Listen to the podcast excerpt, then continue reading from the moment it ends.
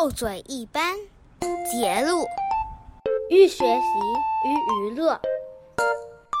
西海狮捧着纸箱站在讲台，高声对大家说：“待会儿我会从纸箱中抽出卡纸，大家可记场抢答。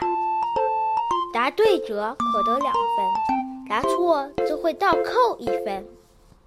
其他同学如补答成功，可得一分。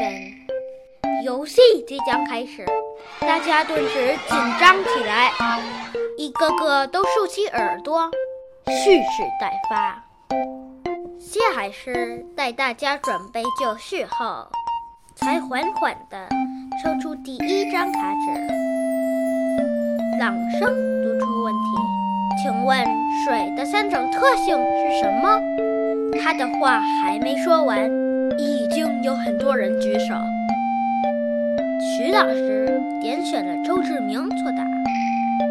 周志明心中暗叫不好，其实他只是跟着别人起哄而已，没想过偏偏会被选中，只好随口说道：“水的特性嘛，当然就是能喝啊！”此话一出，大家霎时笑得前仰后合。同学们见他答不上，自然不会放过机会，立刻争相抢答，而最终机会落在冯家伟身上。水的特性是无色、无味和。冯家伟一时想不起来，顿时急得脸都红了。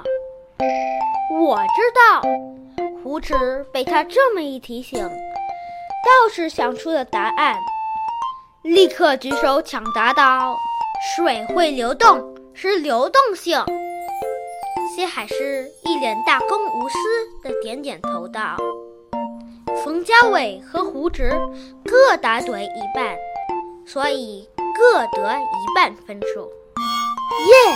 胡婶高兴极了。经过这样的热身活动后。同学们的兴致更高，抢答游戏也就变得更激烈了。